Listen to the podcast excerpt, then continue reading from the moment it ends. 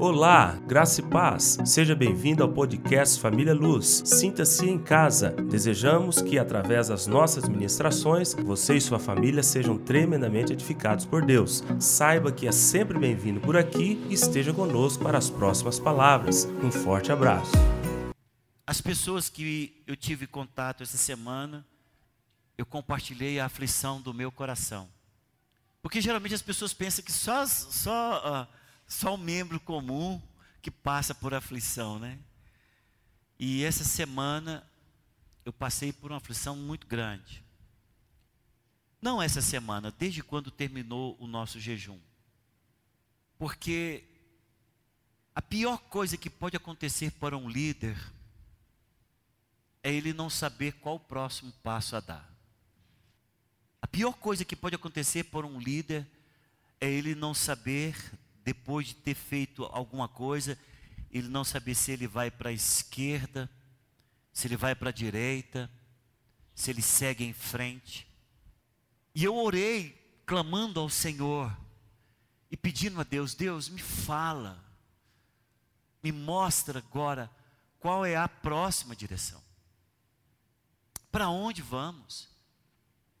E muitas pessoas que chegam para mim e falando para mim, pastor, eu não sei o que fazer. Isso é clichê na minha boca. Eu sempre falo para todos eles: se você não sabe o que fazer, não faça nada. Espere. Ah, irmãos, daqui para lá é tão fácil falar, não é? Mas daqui para cá, meu Deus do céu, como é complicado isso. Até porque eu estaria aqui hoje para trazer uma direção. Todos vocês que estão sentados aqui querem uma direção. Alguém que não sabe para onde vai, por que, que irão, irão segui-lo? E aí o Senhor falou muito forte em meu coração com relação a exatamente isso. Se você não sabe o que fazer, não faça nada. Espere até que eu fale.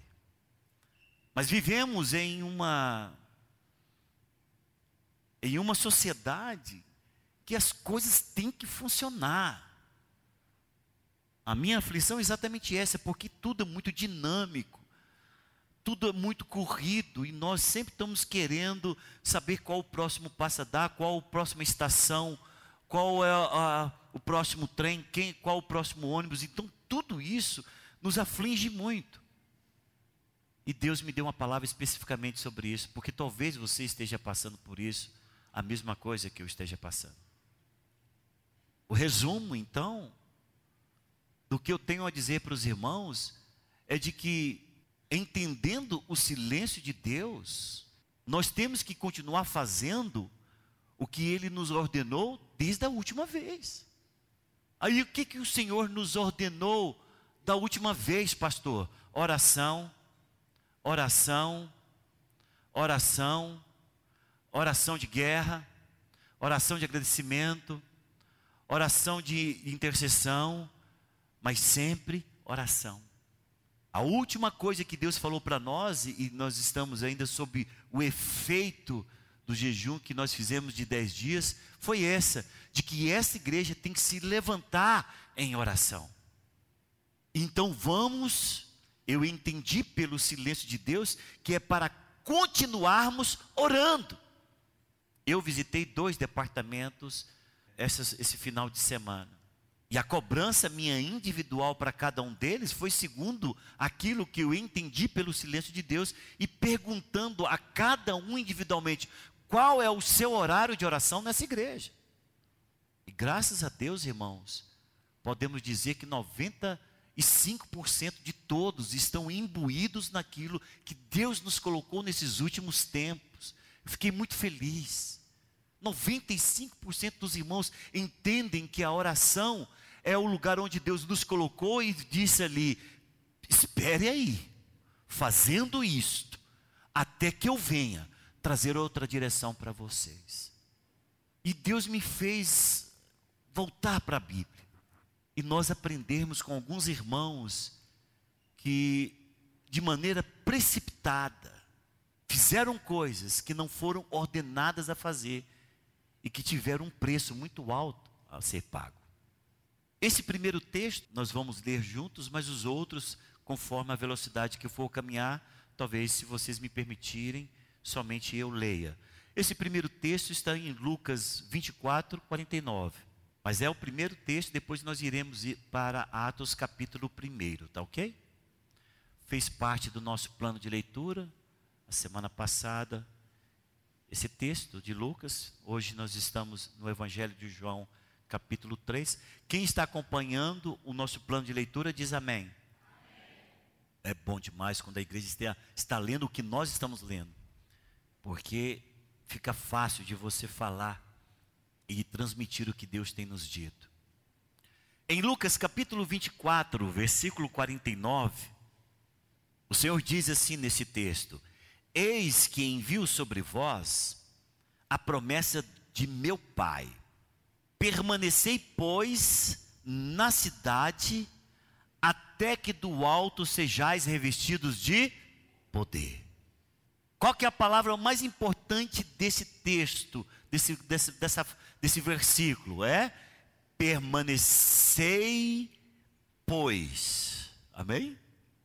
Permanecei, pois, na cidade até que do alto sejais revestidos de poder. Então, o que, que Deus fala para os seus apóstolos e discípulos mais próximos dele? Vocês vão para a cidade, permanece lá, até que do alto sejais revestidos de poder. A única direção que Deus deu. Então, o que, que eles tinham que fazer, Aparecida? Ficar lá até ser revestido de poder, concorda comigo? Mas aí você vai ver, que agora mesmo vamos ler o texto, você vai ver que Pedro fica impaciente, você entendeu? Com a mão no bolso, andando para lá e para cá, e falando, gente, mas. Mas que esse negócio? Que que é isso? Que poder é? E Pedro anda para lá, anda para cá, e aí Pedro começa a querer inventar coisas. E ele inventa um negócio terrível. Ele começa a até fazer, dar uma de filósofo, fazer uma filosofia. E é isso que nós vamos ver, que quando Deus falou para ele: Olha, eu quero que vocês vão para Jerusalém, fique lá reunidos, é claro que é orando, não é reunido olhando para a cara do outro, reunidos orando, até que do alto sejais revestidos de poder. Eu tenho certeza que Pedro começou a fazer aquilo, tal, e aí, Atos capítulo 1, eu não vou ler todo o texto, a partir do versículo de número 12. Olha o que, que Pedro inventa. Então voltaram para Jerusalém do monte chamado Olival, que disse daquela cidade tanto como a jornada de um sábado. Quando ali entraram, subiram para o cenáculo onde se reunia Pedro, João, Tiago, André, Filipe, Tomé, Bartolomeu, Mateus, Tiago, filho de Alfeu, Simão, Zelote, Judas, o filho de Tiago, todos estes perseveravam unânimes em oração com as mulheres, com Maria, mãe de Jesus e com os irmãos dele. Naqueles dias, estava tudo bem. Aí vem aquele, naqueles dias, Pedro não sabendo o que fazer, né? Meu Deus do céu, esse povo aqui parece que está tudo na responsabilidade. O Senhor disse que Ele me deu a chave. Eu acho que comigo que está a chave, né? Aí, naqueles dias, levantou-se Pedro no meio dos irmãos. Ora, compunha-se a assembleia de umas 120 pessoas e disse: Irmãos, convinha que se cumprisse a escritura que o Espírito Santo proferiu anteriormente por boca de Davi acerca de Judas, que foi o guia daqueles que prenderam Jesus, porque ele era contado entre nós e teve parte nesse ministério. Aí ele conta toda a história, cita alguns versículos do Velho Testamento, versículo 23 agora, vai para o versículo 23, porque nosso tempo é curto.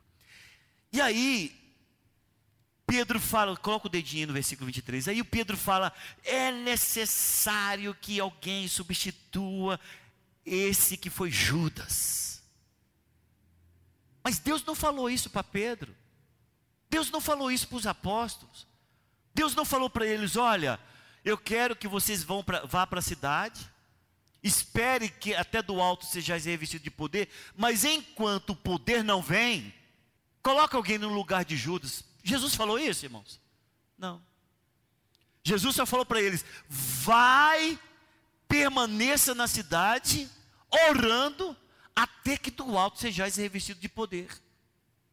E aí Pedro inventa essa história, pega um pouco de versículos que colaboram com ele, porque quando queremos inventar uma direção, nós temos que ter algo que dê base para isso. Aí no versículo 23 diz assim: Então propuseram dois, José chamado Barsabás, cognominado Justo, e Matias. E orando disseram: Tu, Senhor, que conheces o coração de todos, revela-nos qual desses dois tem escolhido para preencher a vaga neste ministério apostolado, do qual Judas se transviou indo para o seu próprio lugar. E lançaram em sortes. Oh, presta atenção, vocês, vocês observaram o que foi dito aí? E lançaram sorte. Essa palavra sorte aqui era a mesma coisa que se fazia no Velho Testamento, quando não se sabia que, o que Deus iria escolher, e existia o Urim e o Tumim. Urim e Tumim, em que se jogava as pedras e escolhia uma lá como sendo aquela a vontade de Deus. Mas espera aí, os discípulos, os apóstolos estão no Velho Testamento? Não. São sacerdotes? Porque só quem poderia fazer isso era o sacerdote? Não. Ai, mas quem mandou eles fazer isso? Não, eles fizeram. Ainda colocaram Deus no negócio. Ainda colocaram Deus no negócio. Falou: Olha, Senhor, aqui o que cair nós vamos entender que é a tua vontade. Irmãos, escolheram um cidadão de bem, pessoa boa, gente fina, tinha qualidades, chamado Matias. Vocês conseguem achar Matias depois desse dia? Não. É a única vez que é citado Matias, é aqui. Porque depois vem todos os atos dos apóstolos, perseguições, mortes, testemunhos, escritas, milagres, poder, manifestação, cartas escritas, troca de correspondência, você não vê Matias. Porque Deus não falou para Pedro tirar sorte e escolher Matias. Quando nós inventamos algo que Deus não nos mandou fazer e ainda envolvemos vidas, é nisso que dá. Você pergunta, pastor, mas precisava preencher o lugar de Judas? Precisava mesmo, e Jesus preencheu. Se você olhar no capítulo 9, ali está a escolha de Jesus, porque Jesus escolhe é Paulo, uma pessoa que jamais estaria escalonada ou com as características que eles colocaram sobre Matias. Matias testemunhou Jesus, andou desde quando Jesus foi batizado por João, por João Batista, ele viu os milagres, é aquele discípulo quietinho, maravilhoso, em que todo mundo viu, tudo bem. Não era a escolha de Jesus. Jesus queria escolher um cara que estava perseguindo a igreja, colocando pessoas da própria igreja na prisão, e, e iria para perseguir a igreja em Damasco. Era esse que Jesus queria, que foge completamente às características e ao perfil que os apóstolos escolheram para preencher o lugar de Judas. Sabe quem que Jesus escolhe?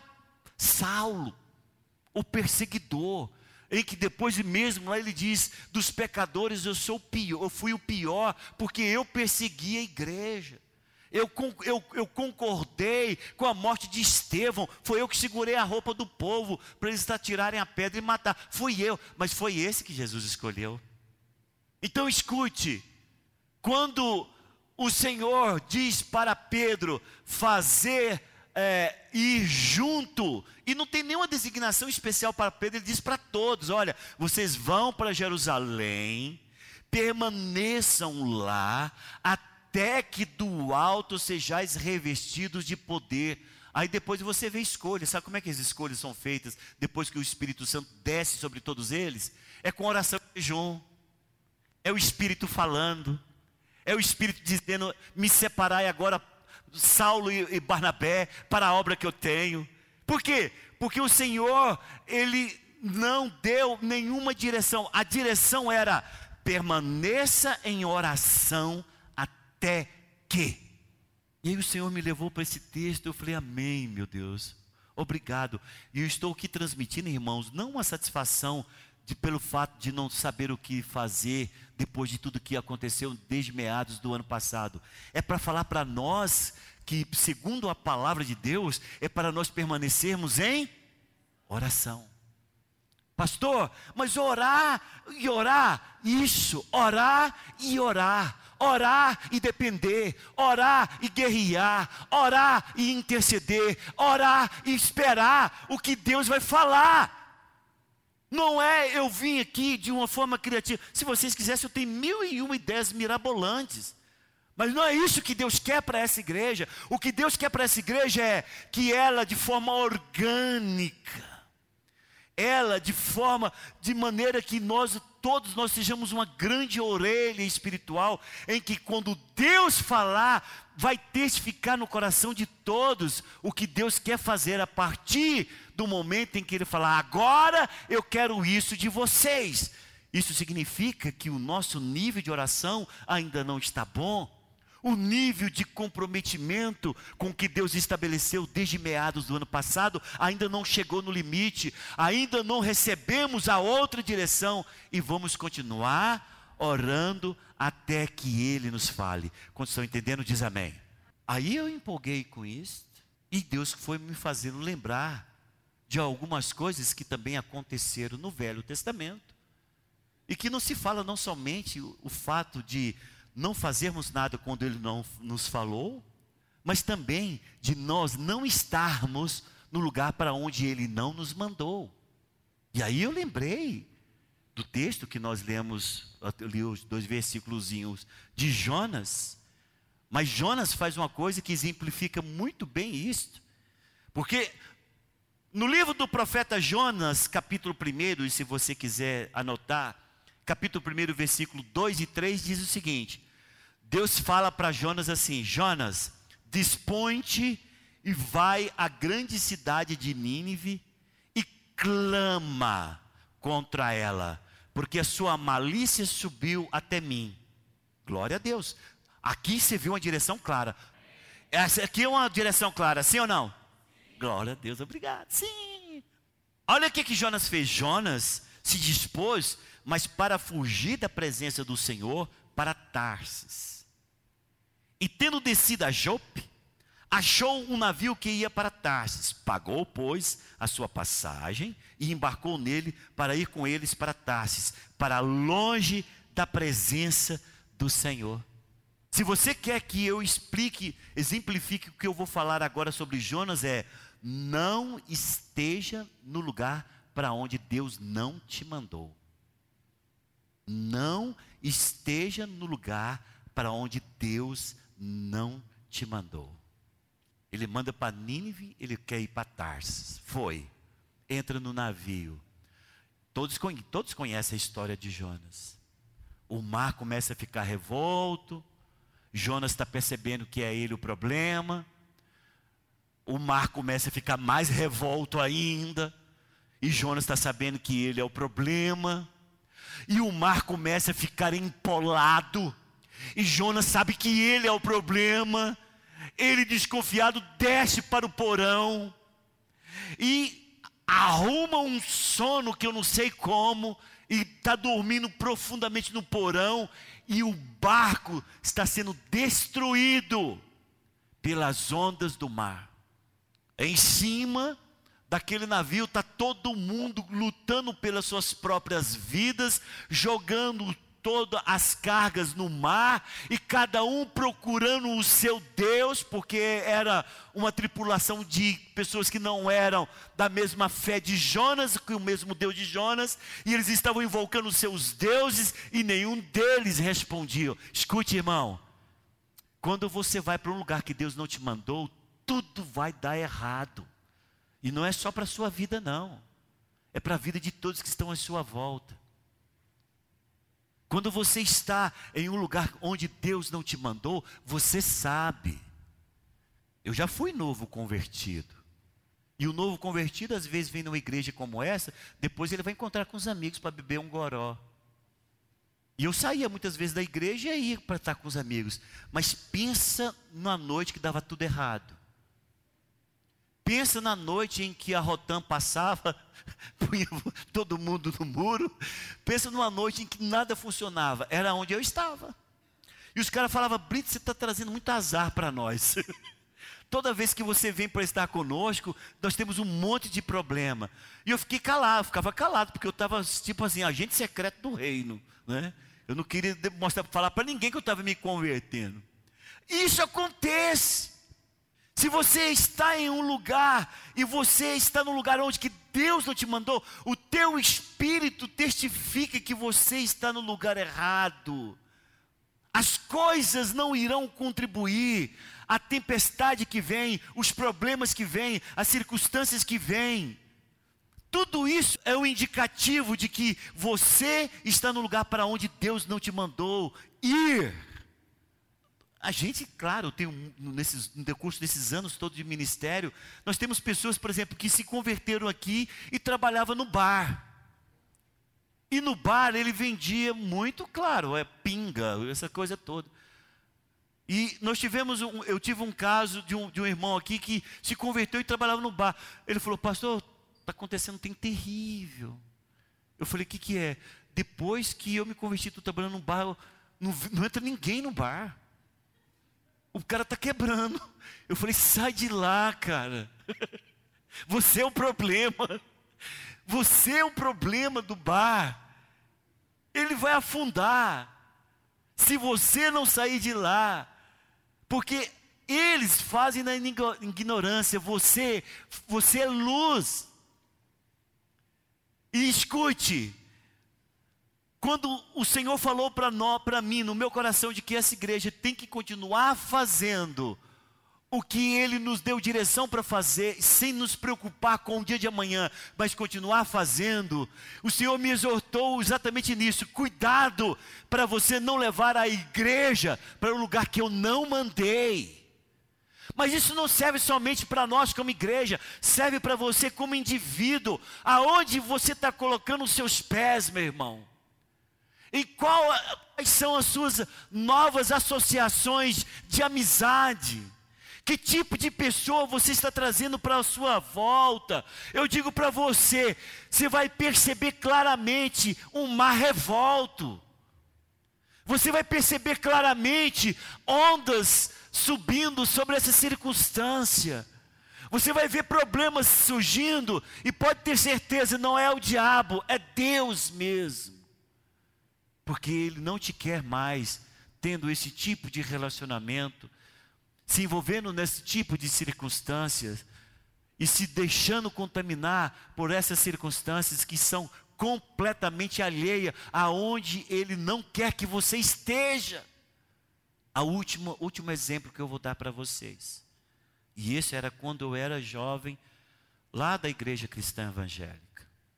Esse pastor é pastor hoje, é muito abençoado lá em Belém, pastor Jeová, e que me discipulou também. E pastor Jeová, quando jovem, ele saiu do espiritismo. Ele saiu do espiritismo e ele era praticante do espiritismo. E o centro espírita que ele frequentava era como se fosse umas cinco ruas depois da nossa igreja, no mesmo alinhamento, mas cinco ruas à frente. E ele se converteu mesmo. Aí o que, que ele falou? Gente, glória a Deus, agora eu vou lá pregar para o meu centro espírita. O coração puro dele. Pegou a Bíblia e foi. Ele falou: Eu não vou entrar, porque eu sei o que está acontecendo lá. Mas eu vou pregar aqui na porta para as pessoas terem revelação.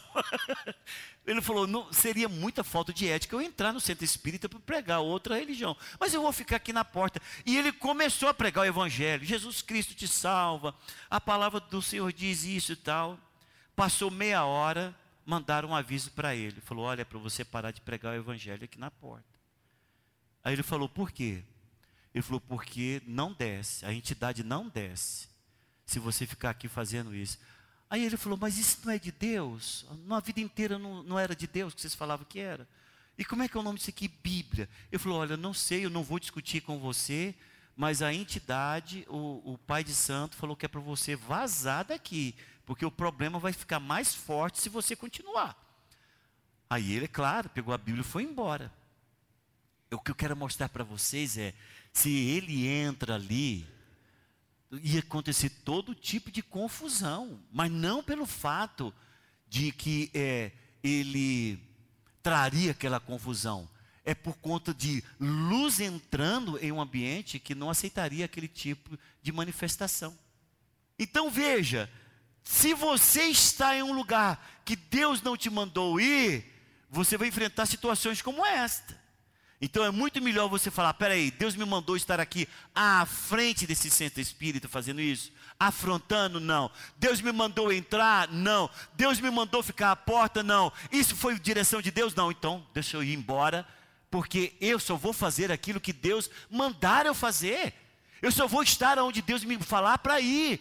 E eu não estou, o Senhor não me autorizou em nenhum momento pegar a minha Bíblia e ir para afrontar quem quer que seja, ainda que aos nossos olhos e pelo que nós conhecemos da Bíblia estejam errados, mas nós não estaremos fazendo isso como sendo certo, por quê? Porque Deus não nos mandou fazer aquilo ou estar naquele lugar. Então, se nós estamos ali por conta própria, vamos ter problemas ou vamos causar confusão. Quando estão entendendo, diz amém.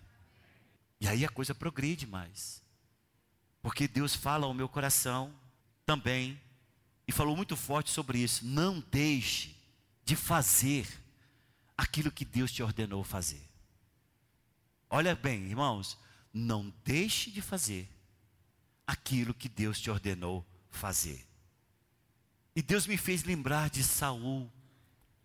Deus me fez lembrar de Saul, e isso está lá em 1 Samuel capítulo 15 do versículo 1 ao versículo de número 3, que diz assim: Disse Samuel a Saul: Enviou-me o Senhor a ungir-te rei sobre o seu povo, sobre Israel.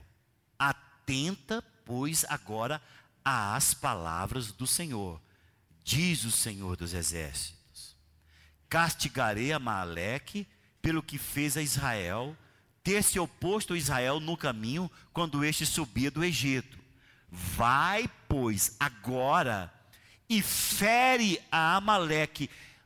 Olha a frase que vem depois. E destrói totalmente a tudo o que tiver, e nada lhe poupes. Porém matarás homem, mulher, meninos e crianças de peito, bois e ovelhas, camelos e jumentos. É para matar tudo.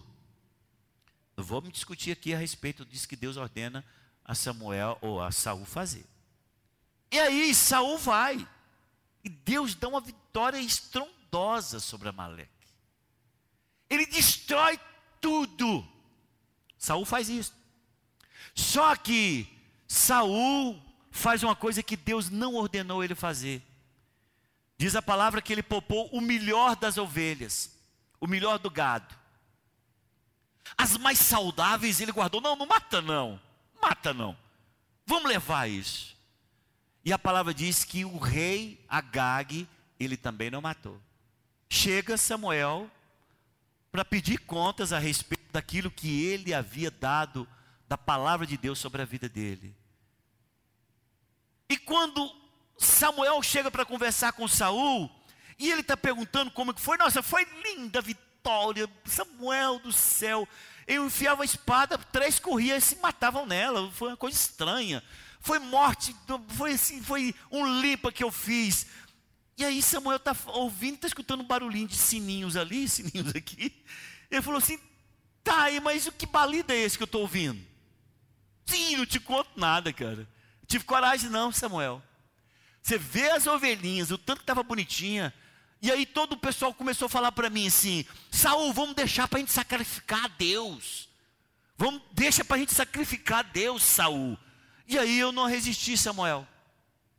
Trouxe o melhor do gado e trouxe também o rei Agag. Ele falou assim: Mas quem te deu essa direção? Quem, quem te falou isso para você? Deus voltou a falar com você escondido de mim? Porque ele não me falou nada.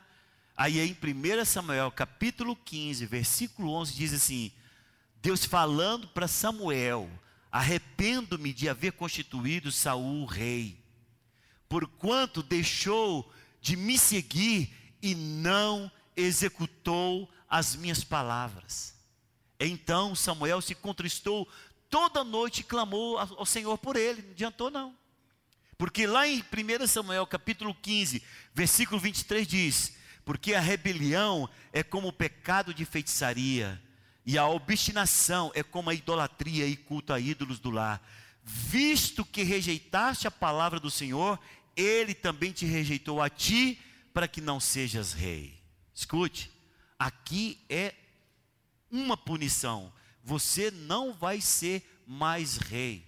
Aí você pensa, tá tudo bem, mas a, graças a Deus a minha descendência será terá o reinado. Irmãos, quando Deus te dá uma palavra, Ele te dá uma palavra para você cumprir a palavra. O problema é que nós temos hoje uma igreja completamente distante de ouvir a voz de Deus, é porque Deus não fala mais como falava antigamente através dos profetas, em que qualquer pessoa ouvia uma voz audível de um homem e que ele trazia a voz de Deus na sua voz. Hoje, o Senhor não tem mais intermediários para falar no seu coração. Deus fala no teu coração é quando você fecha os olhos, volta para o seu espírito e encontra Deus ali. Se você prestar atenção, Ele vai falar contigo. Ele vai falar uma vez, muito baixo, não vai repetir, nunca mais vai falar sobre aquilo com você. É assim que Deus faz. Todos vocês que estão aqui, eu não tenho medo de errar. Todos vocês que estão aqui, Deus já falou na vida de vocês. Escute, vou falar novamente.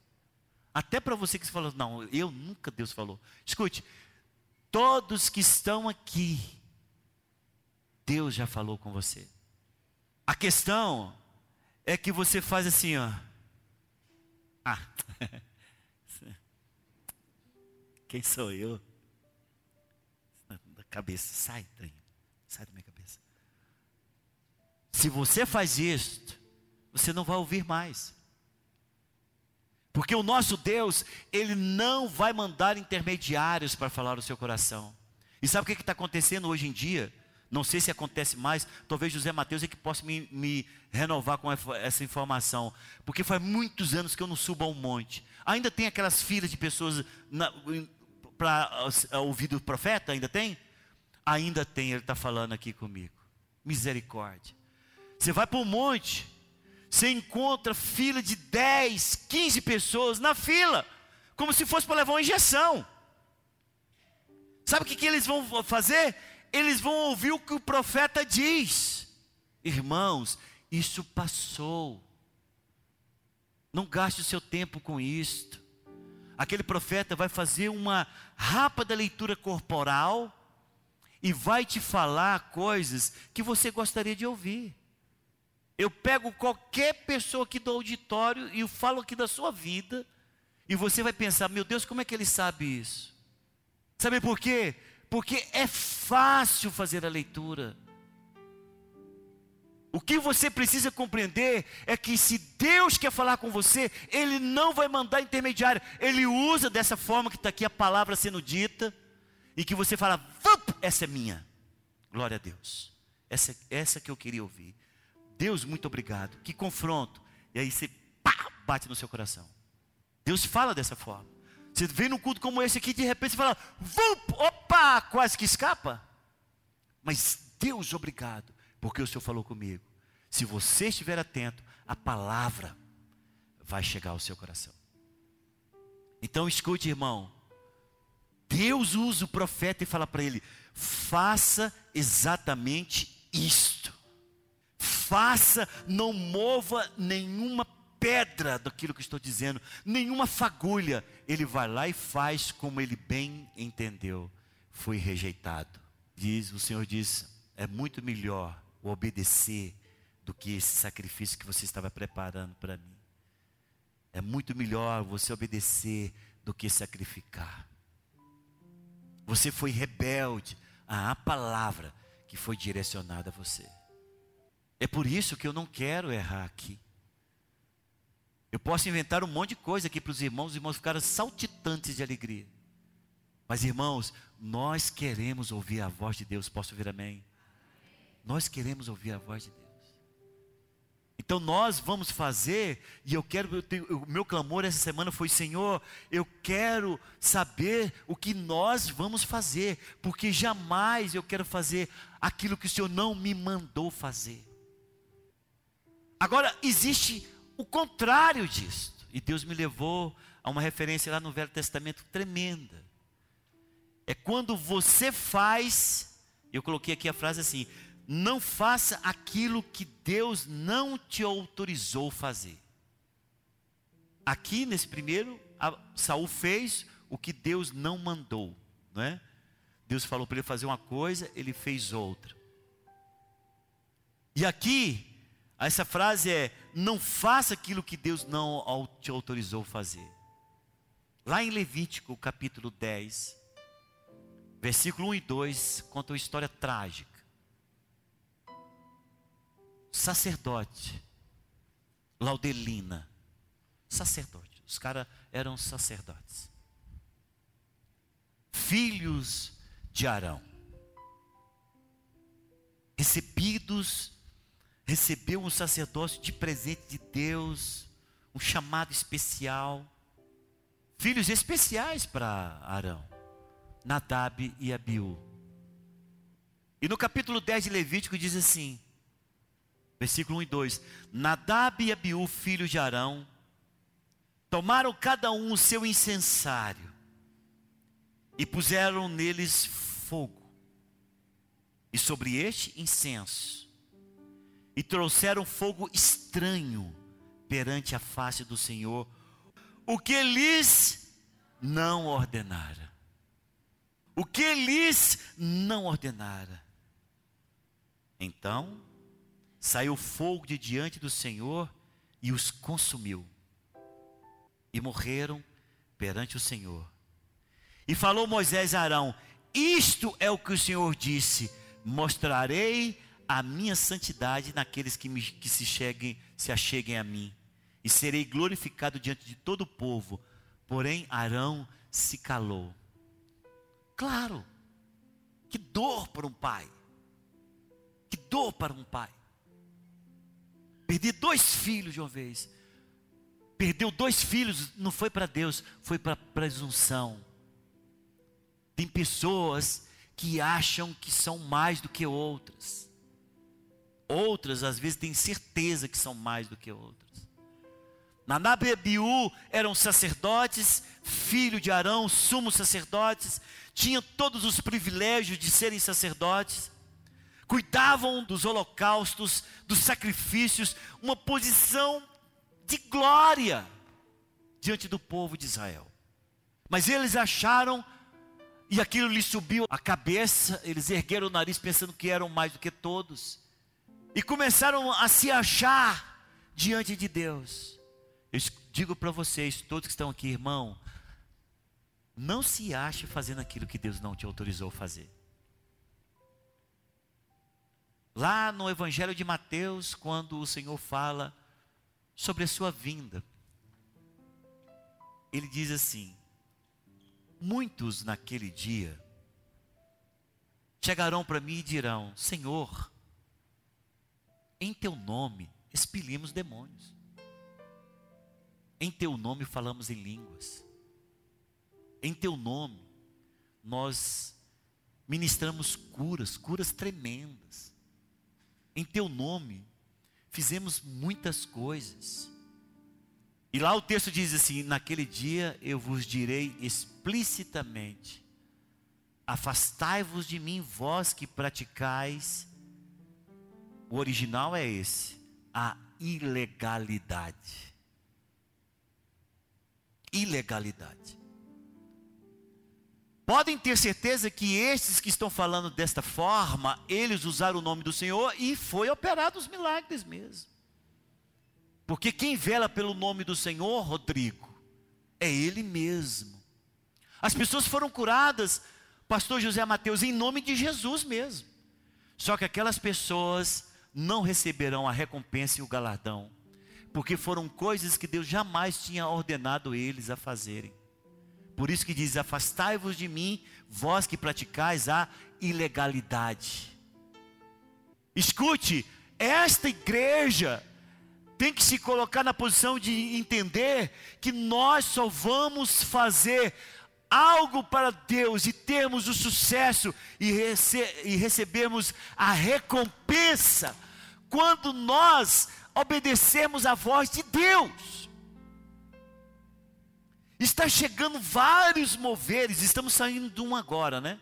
Estamos saindo de um mover agora que levou em confusão vários jovens, não foi isso? muitos jovens confusos, jovens se, se, debatendo contra as lideranças das igrejas, formaram novos pastores desses jovens, e virou aquela coisa todas, e as igrejas com pastores entristecidos. São moveres que foi dado por Deus? Não estou julgando, mas uma coisa é certa: se Deus não falou, vai cair nisto aqui. Se Deus não direcionou, e eu não entendo Deus que vem tirando pessoas da, da sua própria igreja, eu não entendo Deus agindo assim. Deus tirando, oh, não, Brito, você está com muito jovem, vou tirar um pouco dos seus jovens, vou jogar para aquele lugar lá. Eu não, eu não vejo Deus fazendo isso. Nós vamos enfrentar isso muitas vezes, Souza Júnior, muitas vezes.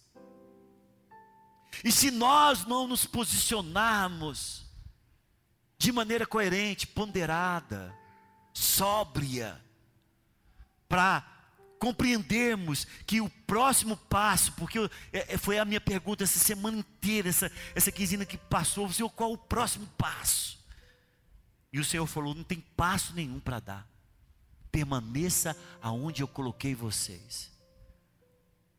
Se nós não compreendermos de que o próximo passo só vai ser se Ele mandar, nós vamos entrar nesses moveres. E vamos nos encontrar como igreja em bifurcações onde não tem lado de salvação. Qualquer lado que se vai, vai ter problema. Então, meu irmão, nossa posição como igreja hoje é continuar aonde Deus nos estabeleceu. Fui claro, diz amém. A mensagem foi clara para você? Ou seja, repetindo as frases desde o início. Primeiro, não faça nada. Se Deus diz, espere. Permaneça. Não faça nada. Se Deus diz, espere. Permaneça onde eu coloquei vocês. Segundo, não esteja no lugar para onde Deus não te mandou ir. Não esteja no lugar para onde Deus não te mandou. Terceiro, não deixe de fazer aquilo que Deus te ordenou fazer. É para você ir lá e abençoar meu servo Brito com esses 100 mil reais. Não deixe de. Brincando descontraiu um pouco. Não deixe de atender a Deus. Mas a frase é esta: não deixe de fazer aquilo que Deus te ordenou fazer. E por último, não faça aquilo que Deus não te autorizou fazer. Porque a morte é certa. Que morte é hoje, pastor? Morte espiritual, morte da paz, morte de tudo. Então eu quero que todos nós nos foquemos na onde Deus nos colocou. Nós estamos com vários expedientes de oração. Daqui um pouquinho começa o tem mais. Depois desse culto, a gente dá um espaço para você abraçar os irmãos e depois temos o tem mais. Hoje vai ser dirigido pelo pastor José Mateus. Amanhã nós temos antes de tudo, seis horas da manhã, Paulo Sérgio está aqui para orar com a igreja aqueles que estiverem aqui no Salão Azul. Na quarta-feira, Ele é o pão, é uma oração que é de uma hora, do meio-dia a uma da tarde, dirigida pelo pastor Daniel. Na sexta-feira, fechando a semana, temos uma reunião de oração que começa às 20 horas e termina às 21 horas. Está consumado. Sábado, nós temos dirigida pelo pastor Josias. No sábado, nós temos uma oração que começa às 8 da manhã e termina às 9 na minha sala. Se você quer saber onde que fica o pessoal que ora por intercessão, na minha sala. eu cedi a minha sala para essa reunião de oração, porque no sábado todo o prédio aqui é ocupado pelas crianças. Tampando as brechas, dirigido pela nossa irmã Nina. Então, esta é a maneira como Deus está estabelecendo o nosso permanecer, orando, clamando, pedindo a Deus para que esta igreja seja levantada em graça, em força, para brilhar neste lugar, para continuar brilhando neste lugar e as pessoas possam ver que existe algo que repercute no mundo espiritual e que vai fazê-la notar a glória de Deus. Quando estão entendendo, diz amém. Eu quero suplicar a você, não esteja à parte disso, não esteja longe disso. Entre dentro desse mover que Deus nos colocou, porque só temos esse até agora e iremos fazer isso para a glória do nome do Senhor Jesus. Posso ver amém?